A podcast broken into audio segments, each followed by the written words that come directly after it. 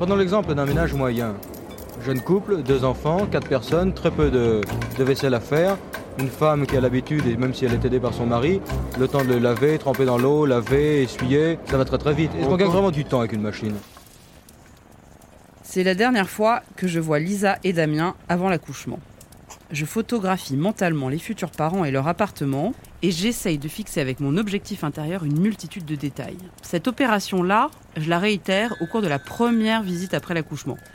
C'est un peu mon truc à moi que je fais systématiquement. Et ce jour-là, voilà à quoi l'image ressemble. Lisa et Damien ont fière allure.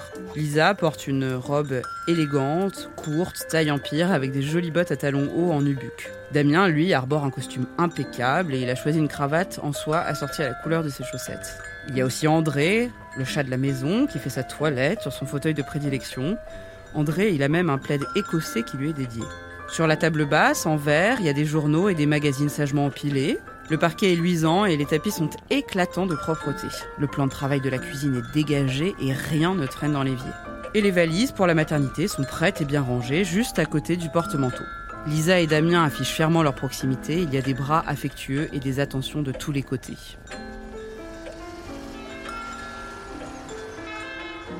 Cinq semaines plus tard, nous y sommes. Je vais enfin avoir la joie de retrouver Lisa et Damien et de rencontrer leur bébé. L'heure de la première visite du postpartum est arrivée, tout juste une semaine après l'accouchement. Immédiatement, l'objectif de mon appareil photo intérieur se met en marche, fonction rafale.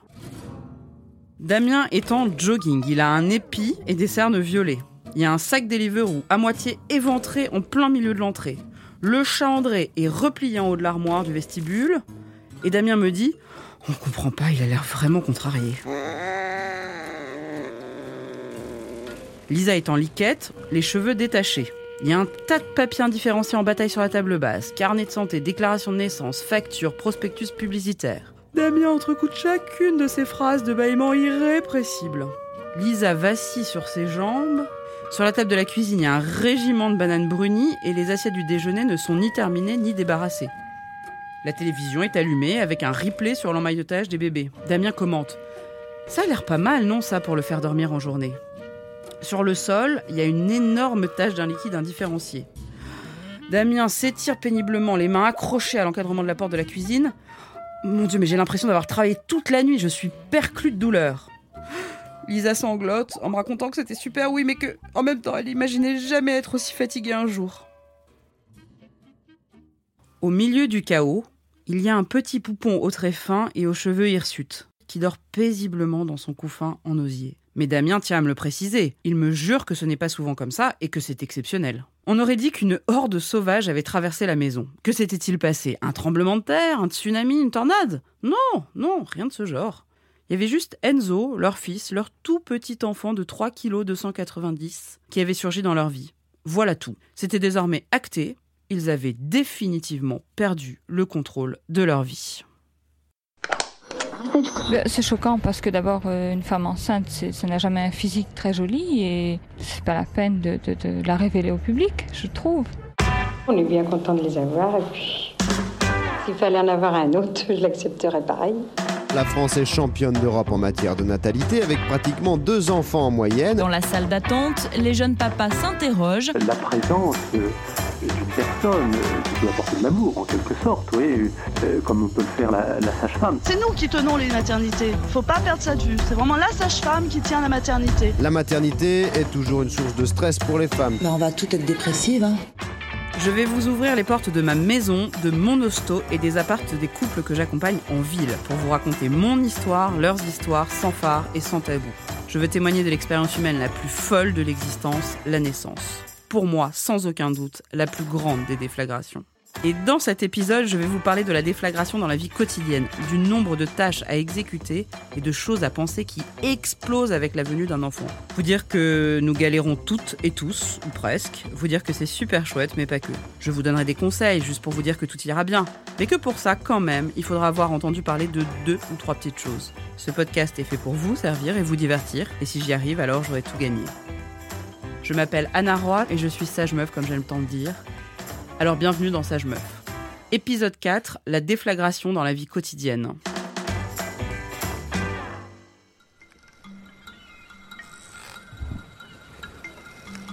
Jamais, mais alors jamais, je n'aurais imaginé que cela puisse être aussi décoiffant d'avoir un enfant. Pourtant, on m'avait largement mis la puce à l'oreille, il y avait des indices édifiants.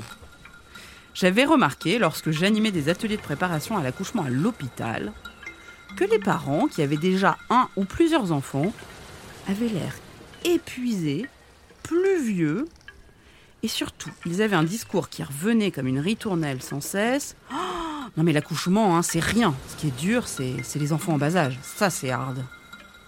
Il y avait aussi les soirées où j'observais mes congénères et je constatais que les trentenaires se divisaient en deux camps. Ceux qui avaient des enfants étaient fatigués, ils avaient des sujets de conversation ennuyeux, ils partaient tôt, disons-le, ils étaient rabat-joie. Et puis il y avait ceux qui n'avaient pas d'enfants, qui avaient pourtant le même âge, et qui étaient aussi en forme que ceux qui en avaient 20, qui étaient drôles et qui finissaient les nuits comme les autres à 5 heures du matin. Sans parler des visites à domicile, comme chez Lisa et Damien, où je voyais un décalage inouï entre le avant et le après. Et je voyais aussi que le fossé se creusait de plus en plus à chaque fois qu'un enfant apparaissait. Le constat semblait sans appel. Avoir un enfant en bas âge était le gage d'une vie éreintante. Seulement voilà, moi, Anna Roy, sage-femme hyperactive qui fait 10 milliards de trucs, qui bosse 60 heures par semaine, et qui en plus arrive à faire la fête comme une damnée, j'en étais persuadée que, bah, pour moi, ce serait un peu de la rigolade. Que tout ce qui semblait dur allait glisser sur moi comme l'eau sur les plumes d'un canard. Et qu'on se le dise, je suis sûre que vous êtes hyper nombreuses à vous être dit Ouais, ils galèrent, mais bon, euh, c'est parce qu'ils sont pas très bien organisés, ils savent pas faire. Moi, ce sera complètement différent. Et puis un jour, tout a changé.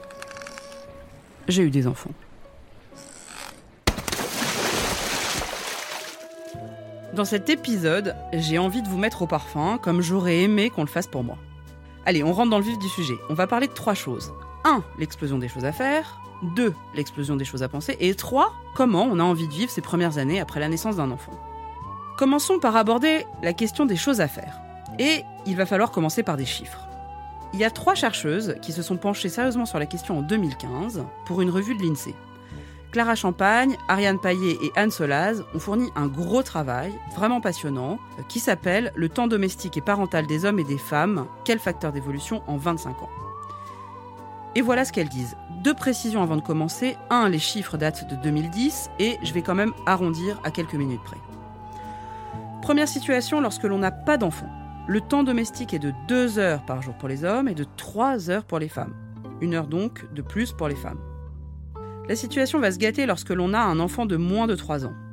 Il faut ajouter à ce temps domestique que l'on vient de voir ce que l'on appelle le temps parental, qui est de 1h20 pour les hommes et de 3 heures et des petites brouettes pour les femmes, soit 1h45 de plus pour les femmes. Au total, la venue d'un enfant ajoute donc 261 minutes de travail supplémentaire à un couple par jour. Imaginez-vous 4h20 de travail. Or, il y a un truc, eh ben, c'est que les journées, elles ne s'allongent pas. La première, ce sera euh, la tendance à l'encastrement des appareils. La deuxième tendance sera un automatisme beaucoup plus poussé. Je crois que la moindre consommation d'énergie au niveau des appareils ménagers appartient plus à l'appareil lui-même qu'à la ménagère ou à la maîtresse de maison. Alors il y a trois constats immédiats qui me viennent en tête. 1. Le temps des choses à faire est doublé, ou presque. 2. Les chiffres ne tiennent pas compte du temps à penser, qui est pourtant du travail, nous le verrons après. 3. La différence, elle est notable entre les hommes et les femmes. Pour vous rendre plus concret le tableau de toutes ces nouvelles choses à faire, j'ai demandé à Samantha, une de mes patientes, de me raconter une journée standard, en listant tout ce qu'elle avait fait pour ses enfants. Juste pour vous situer, c'est une jeune femme parisienne, native de Chicago.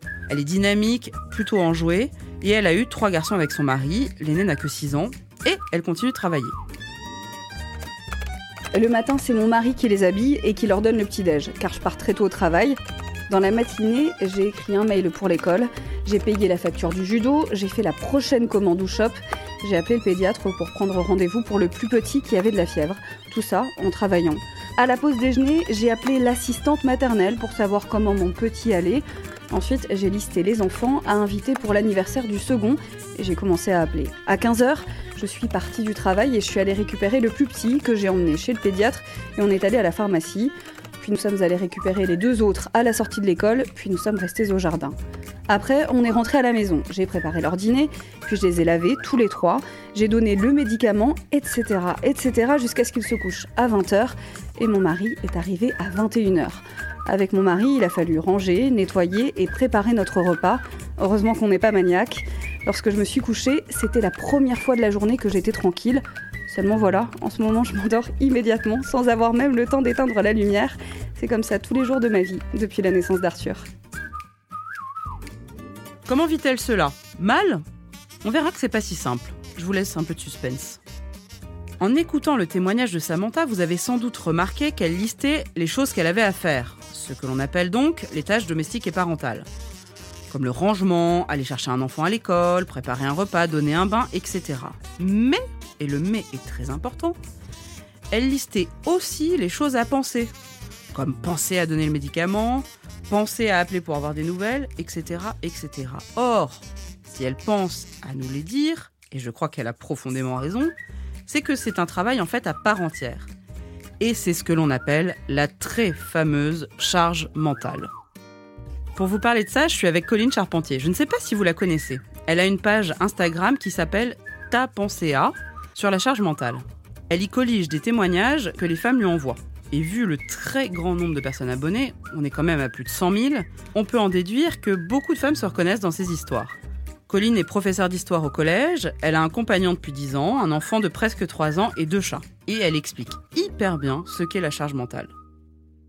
La charge mentale, il faut à chaque fois la distinguer des tâches domestiques. En fait, euh, les tâches domestiques, c'est faire, les tâches mentales, c'est penser.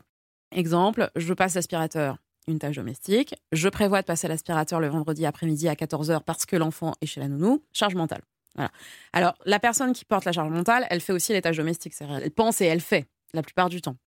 Sauf quand vous faites euh, votre, euh, votre liste de courses et que vous envoyez quelqu'un faire les courses avec cette fameuse liste et qui vous appelle toutes les deux minutes pour être bien sûr que c'est le bon produit.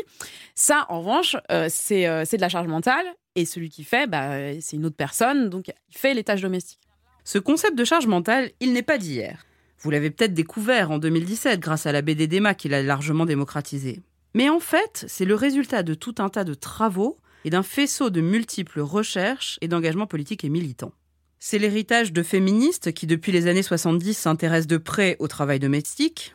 C'est l'héritage aussi de psychiatres comme Christophe Dejour, qui a très bien montré que les dégâts du travail ne se limitaient pas aux, simples dégâts physiques, mais qui pouvaient engendrer aussi des dégâts psychiques parfois lourds, tels que le suicide, la dépression ou des troubles anxieux. Et puis, il y a une sociologue, Monique Eco, qui fait un peu la synthèse en décrivant la mutation de la charge physique à la charge mentale dans le monde du travail, y compris dans le travail domestique.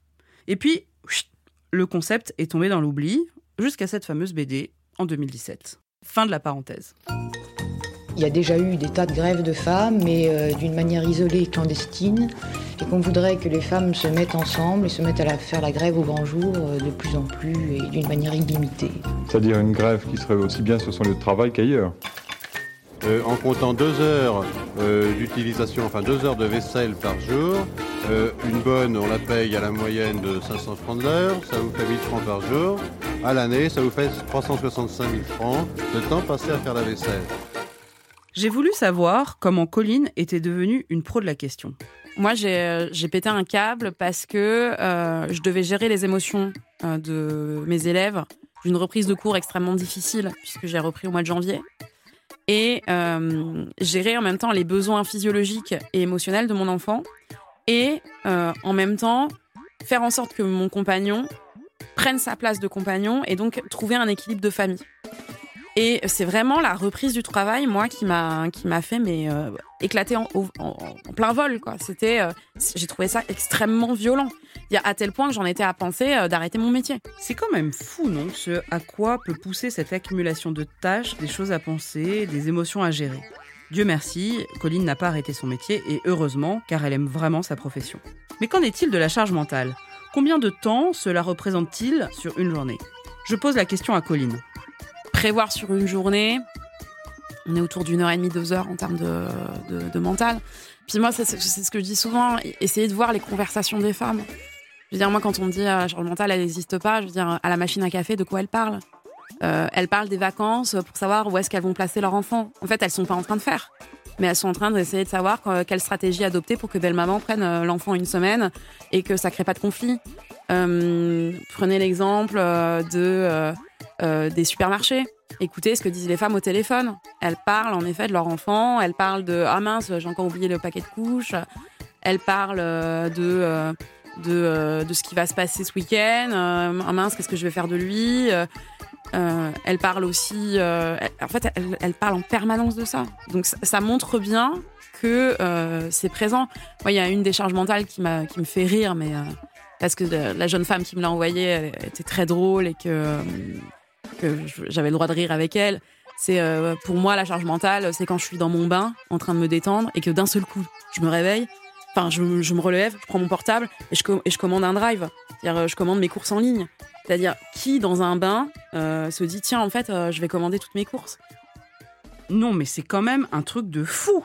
En additionnant les 170 minutes de tâches domestiques, les 183 minutes de temps parental et les 2 heures de charge mentale, cela nous fait, pour nous les femmes, 8 heures par jour en tout.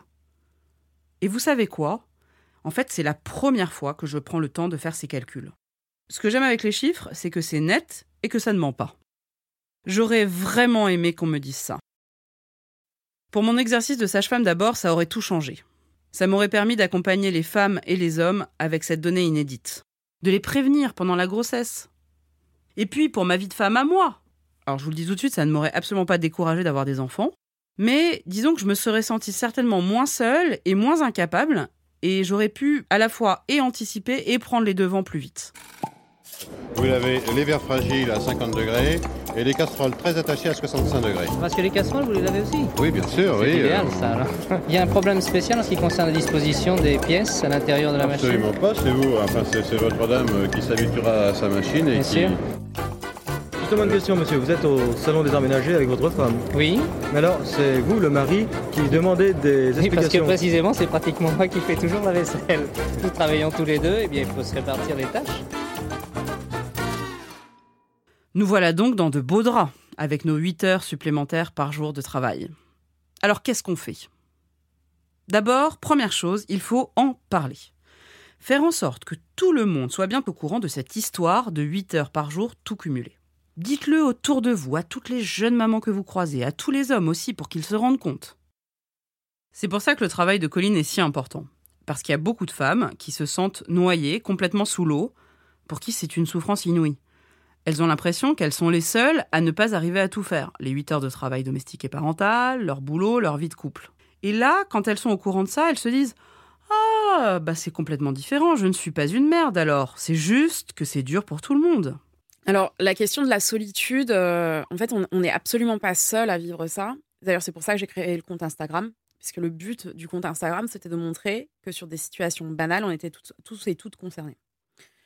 Euh, Il y, a, il y a un mythe quand même, mais c'est normal, hein, on a envie de se valoriser. euh, le mythe de celle qui réussit tout, qui fait tout, qui, euh, n'a jamais de, euh, euh, donne, enfin de, mauvais moments. Euh, ça, va aussi avec la question des réseaux sociaux, ça va aussi avec une démonstration aussi à ses propres parents, genre j'y arrive, euh, je sais tout faire. Euh, je pense qu'il y a un moment, il faut aussi euh, briser la glace, c'est-à-dire simplement dire c'est difficile, c'est difficile. Et quand on a une personne en face qui nous dit c'est difficile, il faut accepter que ça soit difficile pour elle et de lui dire, et pas lui dire oh c'est bon, c'est une période, mais lui dire ok, en quoi c'est difficile? Qu'est-ce que toi tu trouves difficile? Et je pense que ça, ça, hum, ça va permettre en fait de, de briser euh, les choses. Moi, ce qui m'avait impressionné, en fait, euh, c'est que euh, donc Emma a propulsé la, la notion de charge mentale en 2017 avec la BD Fallait demander ou T'avais qu'à demander. Et puis après, on fait ouais trop, c'est trop ça.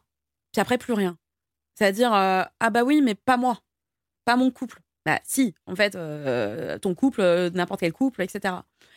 Et, euh, et moi, j'avais créé le compte Instagram parce que euh, au parc avec mon fils, toutes euh, les femmes du quartier au parc parlaient de charge mentale. Absolument toutes.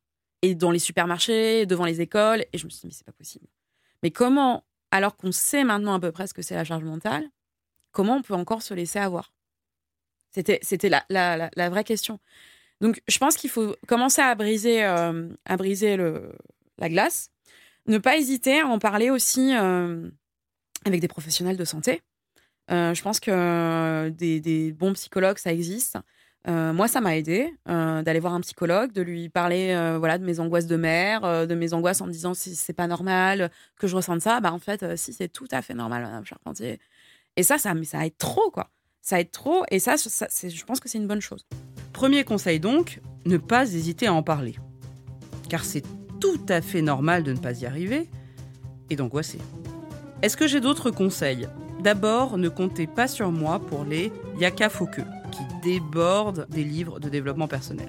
Ne comptez pas non plus sur moi pour vous dire bah, écoute, prends une femme de ménage 8 heures par semaine et puis euh, une nounou euh, 35 ou 40 heures ou 50 heures par semaine.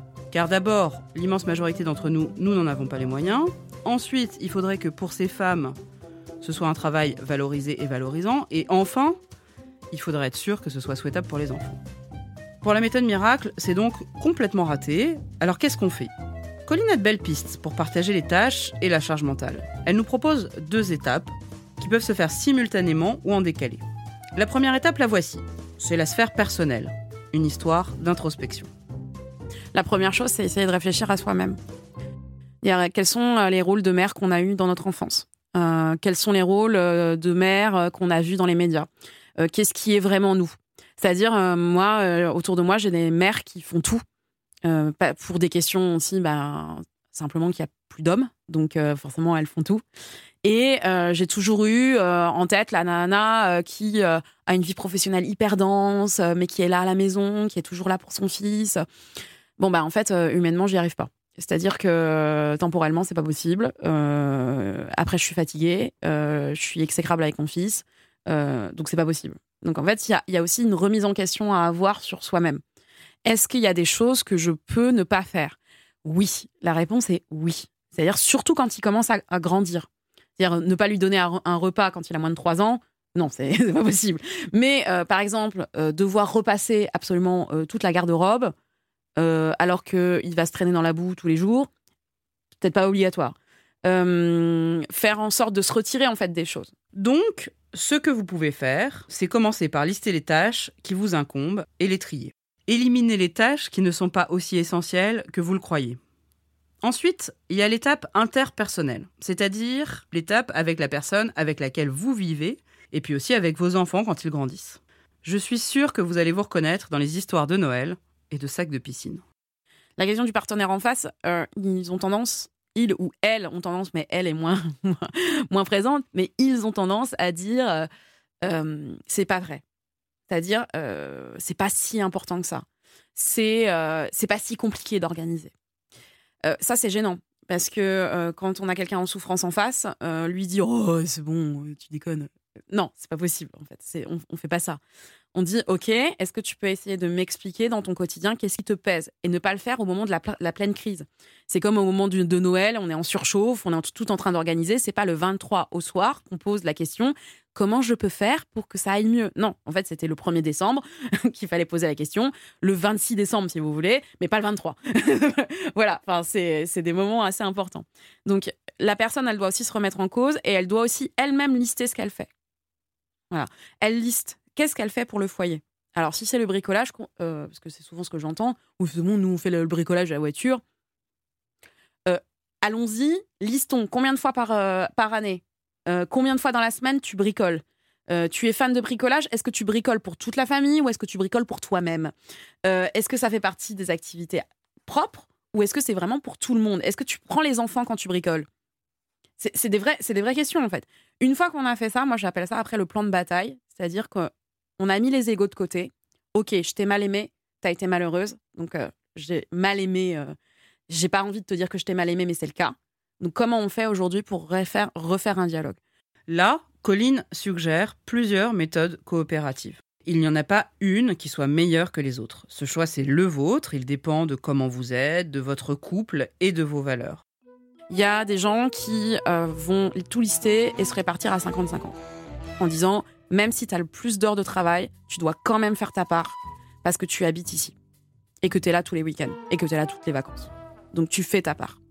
Euh, c'est euh, moi ce que j'avais proposé, c'est par exemple les, réunions du dimanche soir, qui permettent, on prend une heure avec tous les enfants à partir de 3-4 ans, clairement, où on dit bah voilà la semaine prochaine il va se passer telle chose telle chose telle chose. Le président de séance c'est pas toujours la même. C'est pas celle qui de la charge mentale. Ça peut être un enfant. Un enfant de 8 ans est capable de faire d'être président de séance. Euh, de dire bah il va se passer telle chose telle chose telle chose. Maman papa j'ai piscine mercredi. Qu'est-ce que tu dois faire mon chéri? Je dois préparer mon sac mardi soir. D'accord. Donc si jamais tu oublies ton maillot de bain ce n'est pas papa maman qui sont responsables c'est toi. Ok c'est-à-dire qu'en fait, dire aussi aux enfants, leur apprendre les choses. Euh, leur dire, la semaine dernière, c'était difficile pour moi parce que ça a été difficile au travail. Je suis désolée, j'avais beaucoup d'émotions négatives. Ça permet aussi aux petits garçons et aux petites filles de nommer les émotions. Et de dire, ah bah quand on est un adulte, parfois c'est difficile. Bah ouais, en fait, on n'est pas dans le monde des licornes et des paillettes. Donc ça, ça permet vraiment aussi d'avancer. Euh, là, les, les personnes qui ont testé ça, par exemple, elles tirent au sort aussi les tâches que, personne ne veut faire. Nettoyer les toilettes, nettoyer le frigo. Euh, je trouve ça intéressant. Euh, vraiment. Le conseil de famille permet de résoudre bien des choses. Chez nous, on se réunit en amoureux, parce que nos enfants sont encore trop petits pour y participer. On commence par un espèce de check sur la semaine qui vient de s'écouler. On fait le point sur ce qui allait et ce qui n'allait pas. Et puis, on fait ensuite un espèce de plan d'attaque sur la semaine qui va venir, sur qui va faire quoi, quand et comment. Alors ça a l'air chiant comme ça, mais rassurez-vous, on passe très vite en mode romantique, avec un bon verre de vin, un bon repas. En fait, ce sont de très bons moments. Ça, c'est pour le quotidien. Mais il y a un point clé que m'explique Colline. L'importance d'être interchangeable. Nous, ce qu'on avait remarqué avec mon compagnon, c'est que euh, même si on partageait de 50-50, ce qui était agréable, c'est de savoir que le jour où j'étais malade, il était capable de le faire. C'est-à-dire qu'on était complètement complémentaires. C'est-à-dire, certes, euh, euh, lui préfère. Moi, je n'aime pas faire les courses, donc il fait les courses. Mais, euh, mais le jour où il est malade, De savoir que vous êtes ouais, interchangeable. je peux faire les courses. Je peux faire les courses. La seule chose qu'il sait pas faire, c'est la paye de la nounou. Et encore là, il s'y est mis la- le mois dernier, en disant explique-moi comment on fait euh, pour payer euh, notre nounou, etc.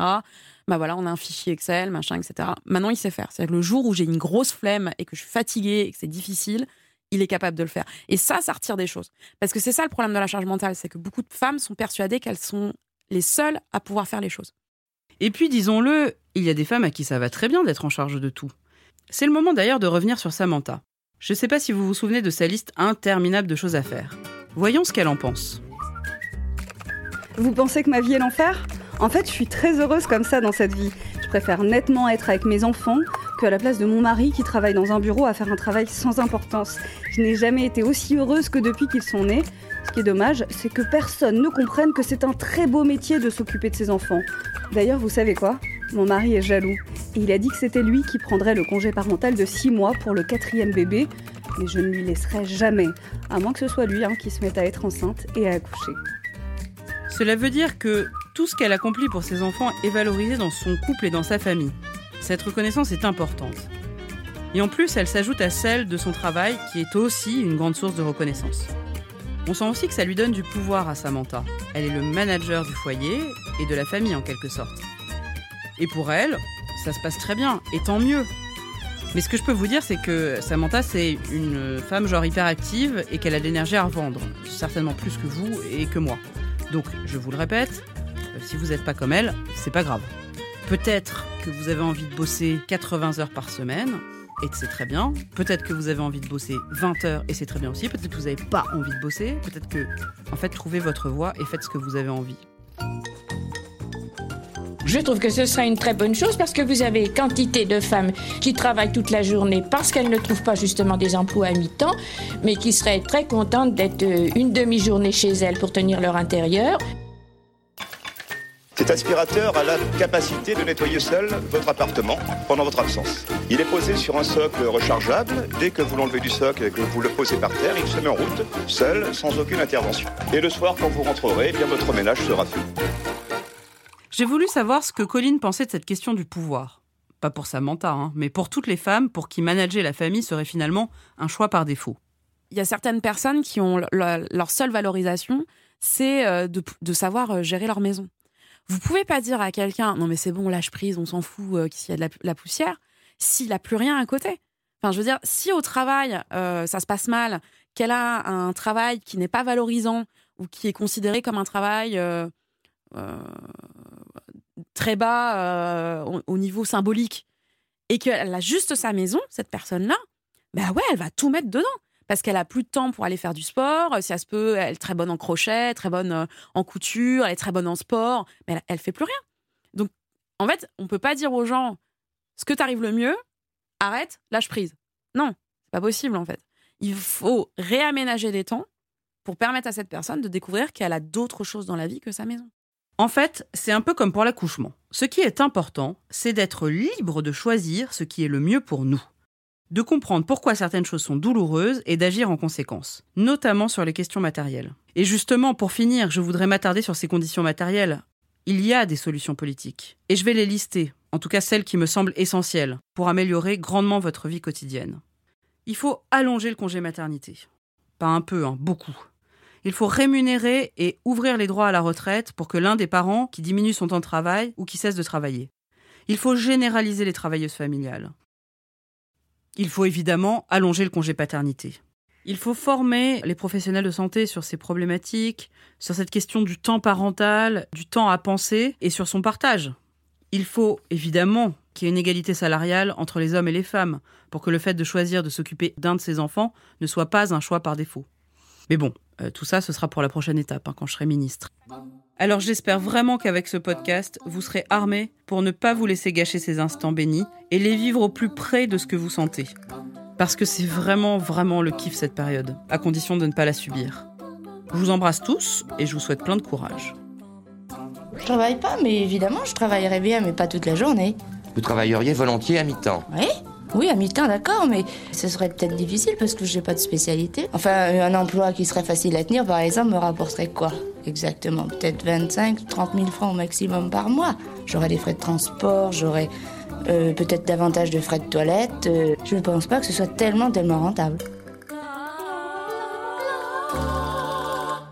Ce podcast a été écrit par moi, Anna Roy, et si mon nom vous dit quelque chose, c'est peut-être que vous m'avez déjà vu ou que vous me voyez en ce moment même dans la Maison des Maternelles sur France 4, où je suis chroniqueuse. Une émission que je vous recommande évidemment. Sage Meuf est un podcast Europe 1 Studio produit par Adèle Ponticelli. Il est réalisé par Charlène Noyoux. Merci à Samantha pour son témoignage et à Marion Dubreuil qui en a fait la lecture. Merci à Colline pour son partage d'expériences si riche. Et à tous mes patients, petits et grandes, sans qui rien n'aurait été possible. N'hésitez pas à commenter, à partager, à questionner ou que sais-je encore sur mon Instagram anaroi75. Et si ce podcast vous a plu, n'oubliez surtout pas de vous abonner sur vos plateformes d'écoute préférées et nous mettre plein d'étoiles.